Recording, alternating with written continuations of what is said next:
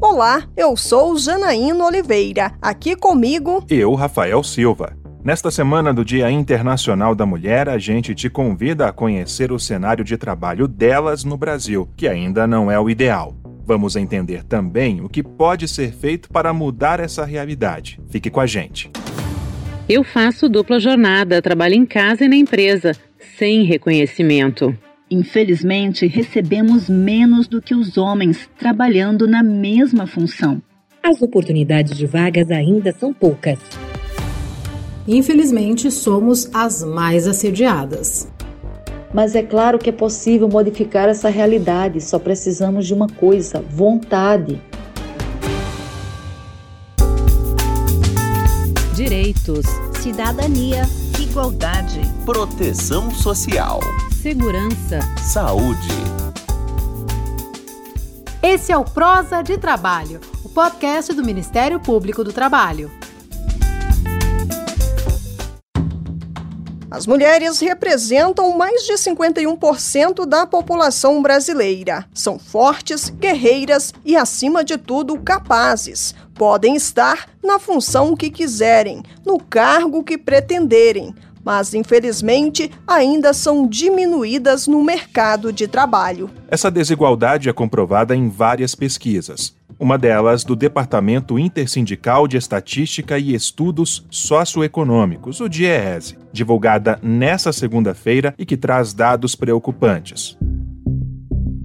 Com base na pesquisa nacional por amostra de domicílio contínua, PNAD-C, do IBGE de 2022, o DIEESE levantou que as mulheres são maioria dos desempregados no país, 55,5%. Elas ainda recebem, em média, 21% menos que os homens na mesma função, o equivalente a R$ 2.305 para elas e R$ 2.909 para eles. E não para por aí. Quando a análise é feita com relação à cor, raça, a situação piora. O percentual de trabalhadoras negras subocupadas foi 9,3% maior do que o registrado entre as não negras. Para falar sobre essa dura realidade que precisa ser mudada, aqui com a gente está a titular da Coordenadoria Nacional de Promoção de Igualdade de Oportunidades e Eliminação da Discriminação no Trabalho Cor de Igualdade do MPT, Melícia Carvalho Mezel. Procuradora Melícia, os obstáculos para as mulheres no mercado de trabalho são vários, como alguns que mostramos da pesquisa do DIEESE, mas sabemos que existem muito mais. Que outro desafio a senhora poderia destacar e que afeta muito o público feminino? A mesma pesquisa demonstrou que, no Brasil, a maioria dos domicílios é chefiada por mulheres, ou seja, dos 75 milhões de lares que temos, 50,8% tem liderança feminina. Então essas mulheres, elas são chefes de família. Elas precisam, portanto, equilibrar aquelas inúmeras atividades, aquelas inúmeras tarefas para conseguirem se manter no mercado de trabalho. E elas não contam com incentivos elas não contam com ajuda. Agora que a gente está começando a falar sobre divisão de tarefas, divisão de cuidados, alguns incentivos que devem ser fornecidos pelas empresas para que essas mulheres possam estar no mercado de trabalho. Então, Todo esse cenário, você observa que é um cenário desalentador e que faz com que a mulher ela tenha muito mais dificuldade para entrar, mais dificuldade para permanecer. E quando se fala em liderança, esse cenário é ainda mais triste, porque poucas mulheres ocupam cargos de liderança. Com relação aos cargos de chefia, as mulheres continuam sendo minoria. A B3 Bolsa de Valores do Brasil divulgou um levantamento em dezembro do ano passado. Das 423 companhias listadas, mais de 60% não têm mulheres entre seus diretores. As mulheres também são as que mais enfrentam o assédio moral no mercado de trabalho. Para se ter uma ideia da gravidade, levantamento da Associação Brasileira de Comunicação Empresarial, a BERGE, realizado no ano passado com 554 mulheres, aponta que 72% sofreram assédio no trabalho, algum tipo de perseguição, cobrança abusiva, entre outros. Elas também são as mais atingidas pelo chamado assédio sexual, quando o superior hierárquico busca vantagens sexuais em troca, por exemplo, de ajudar uma mulher a subir de cargo. Por que esse cenário persiste no Brasil? Quem responde para a gente é a titular da Cor de Igualdade, Melícia Mezel. Não se diga que é por falta de qualificação profissional ou formação acadêmica. Os dados estão aí para demonstrar que, das últimas seis gerações para cá, as mulheres estão aí em maior número nos cursos superiores. Então, a gente tem aí pessoas altamente qualificadas, pessoas que estão em busca de condições de trabalho que possam, obviamente, conciliar com essas outras tarefas do mundo familiar e com essas responsabilidades de cuidado, mas enfrentam todas essas barreiras e não temos outras palavras a não ser dizer que ainda são barreiras decorrentes desse preconceito secular, dessa sociedade estruturada no machismo, no patriarcado que não consegue dar à mulher a sua voz, o seu espaço de direito. Mudar essa realidade é possível, procuradora? O que fazer? É claro que é possível modificar essa realidade, só precisamos de uma coisa: vontade, mas uma vontade real, uma vontade dirigida para o enfrentamento desses obstáculos. Nós já conhecemos esses dados, esses números são periodicamente atualizados e a realidade que nós assistimos é uma realidade que ela se perpetua ao longo de décadas e a gente não vai avançar enquanto a gente ficar nesse jogo de ganha e perde. Então, para isso, vamos ouvir as mulheres, vamos vamos ouvir as suas queixas, as suas dificuldades e vamos atuar efetivamente, cada um dentro da sua responsabilidade, dentro da sua possibilidade, para que essa mulher ela possa ter efetivamente o seu espaço no mundo do trabalho.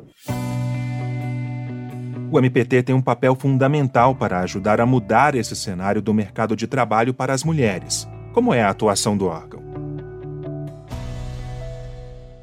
Por meio da Cor de Igualdade, Coordenadoria Nacional de Promoção da Igualdade de Oportunidades e Eliminação da Discriminação no Trabalho, promove uma série de ações voltadas para a discussão e enfrentamento de todos esses problemas, de todas essas barreiras, para que, enfim, a gente consiga alcançar esse fim que é tão valioso para nós do MPT e para a sociedade como um todo, que é a efetiva igualdade entre homens e mulheres na nossa sociedade e, especialmente, no mundo do trabalho.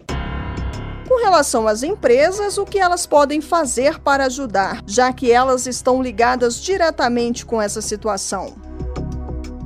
As organizações, o que, é que estão fazendo em matéria de diversidade? Como estão tratando as questões de igualdade de gênero? As questões de enfrentamento e prevenção ao assédio moral, ao assédio sexual e a outras violências que ocorrem no mundo do trabalho e que impactam tão negativamente na vida dessas mulheres. Essas empresas estão assegurando uma igualdade de oportunidades para ingresso nos seus quadros? Estão assegurando paridade remuneratória? Estão assegurando possibilidade de ascensão nos seus cargos de liderança?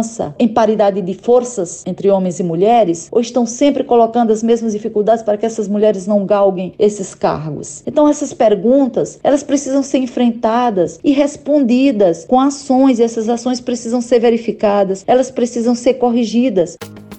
Sobre a responsabilidade das empresas, nós também conversamos com a professora da PUC do Paraná, Daniele Anne Pamplona. Ela é uma das coordenadoras do recém-lançado livro Mulheres, Direitos Humanos e Empresas. Professora, o que o livro aponta sobre esse aspecto?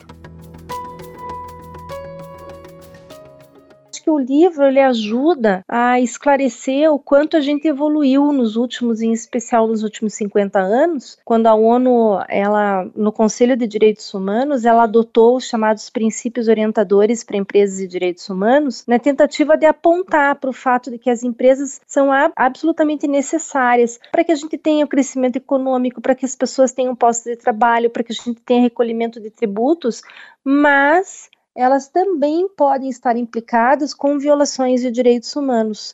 E aí a gente precisa olhar para isso e tentar resolver. E é isso que a ONU tem tentado fazer com, com iniciativas diferentes. Então, acho que o livro ajuda para apontar para essas, tanto para as iniciativas né, positivas da ONU, mas também para onde é que nós precisamos olhar quando a gente pensa que a atividade econômica também é, pode ser responsável por violação de direitos. Porque se você parar para pensar, quando a gente pensa em violação de direitos, a gente sempre pensa no Estado, né? O Estado viola direito, o Estado é que tem que proteger direitos fundamentais, o Estado tem que fazer políticas públicas, é o Estado que faz legislação, mas no fim a gente vai vendo que a atividade empresarial também tem um papel a desempenhar que é relevante aí. Assim como a titular da Cor de Igualdade, a professora Daniele Anne acredita em uma mudança gradual com relação à igualdade de gênero no trabalho. Os investidores, por exemplo, estão dizendo para essas empresas: quando eu vou investir o meu dinheiro numa empresa, eu quero ter certeza que essa empresa ela cumpre determinados princípios, que ela tem determinadas preocupações que dizem respeito à essência daquilo que ela está fazendo, daquela atividade. Não só os investidores, mas também os próprios consumidores, né? Eles também são vetores de mudança em empresas. Então, eu acho assim que a gente começa a enxergar, por exemplo, aqui no Brasil, em especial com a Covid, a gente viu um aumento gigantesco em avaliações, em preocupações, em discussões a respeito do que a gente chama de ESG, ou em português, né, a sigla ASG, que são os critérios ambientais, sociais e de governança com os quais a empresa deveria se preocupar se ela quer ser uma empresa sustentável. Eu acho que tudo isso faz parte, assim, é mais um tijolinho para essa evolução. Outra coordenadora do livro Mulheres, Direitos Humanos e Empresas é Melina Girardi, que faz questão de reforçar a importância para o país de igualar homens e mulheres quando o assunto é trabalho